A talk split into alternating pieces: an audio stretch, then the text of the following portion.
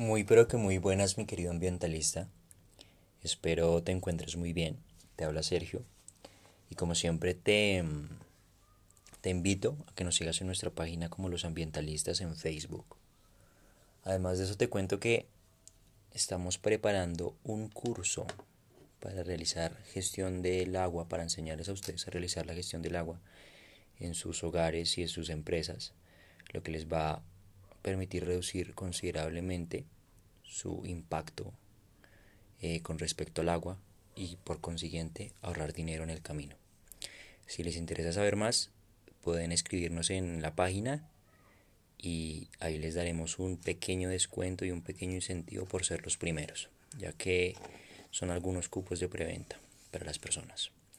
Ok, sin más anuncios y esperando estén muy bien, empezamos con el podcast. El día de hoy vamos a hablar acerca de la cultura organizacional. La cultura organizacional en las empresas y vamos a tocar un poquito y tratar de mezclar un poquito con las viviendas. Ok, la cultura organizacional se entiende como eh, la serie de creencias, valores y actitudes que tienen los subordinados o que tiene la empresa en general con respecto a, a su forma de trabajar, ¿sí? Y si en su forma de trabajar está contemplado tener un, una relación amigable con el medio ambiente, ¿a qué me refiero con esto? A, a llevar prácticas adecuadas de ahorro de agua, de ahorro de luz, de realizar una gestión adecuada de los residuos sólidos, de devolver de alguna forma el impacto que se provoca por las labores producidas en la empresa al medio ambiente, ya sea plantando árboles, ya sea mmm, recogiendo eh, las basuras de algunas quebradas o de algunos o de algunas playas. Eso sería entendido como cultura organizacional, como la forma en que trabaja la empresa, la forma en que realiza sus labores, la forma en que trata a sus proveedores, a sus, a sus clientes, a sus mismos trabajadores.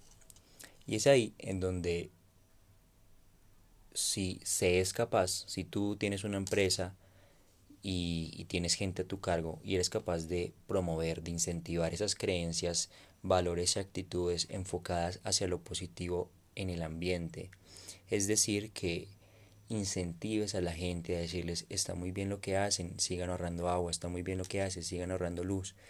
Eh, podemos contratar a una persona que nos colabore haciendo la gestión ambiental, podemos hacer distintas acciones para impactar de manera positiva nuestro impacto que generamos de igual forma al realizar las actividades normales de la empresa.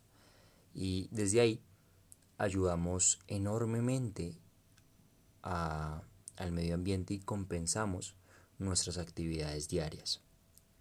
¿Ok? Eso por un lado en la parte de las empresas. Por otro lado, en las viviendas se puede entender lo mismo como una cultura organizacional.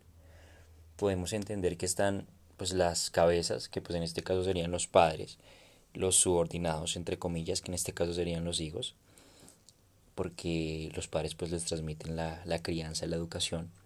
Y si desde el hogar, o sea, fíjate tan bonito esto, si desde el hogar nosotros como padres les eh, instauramos a, nuestro hijo, a nuestros hijos las creencias, los valores y las actitudes, a tener una relación más cordial con el medio ambiente, cuando tus hijos crezcan, esas mismas creencias las van a divulgar a sus hijos y así sucesivamente se va a alargar la cadena.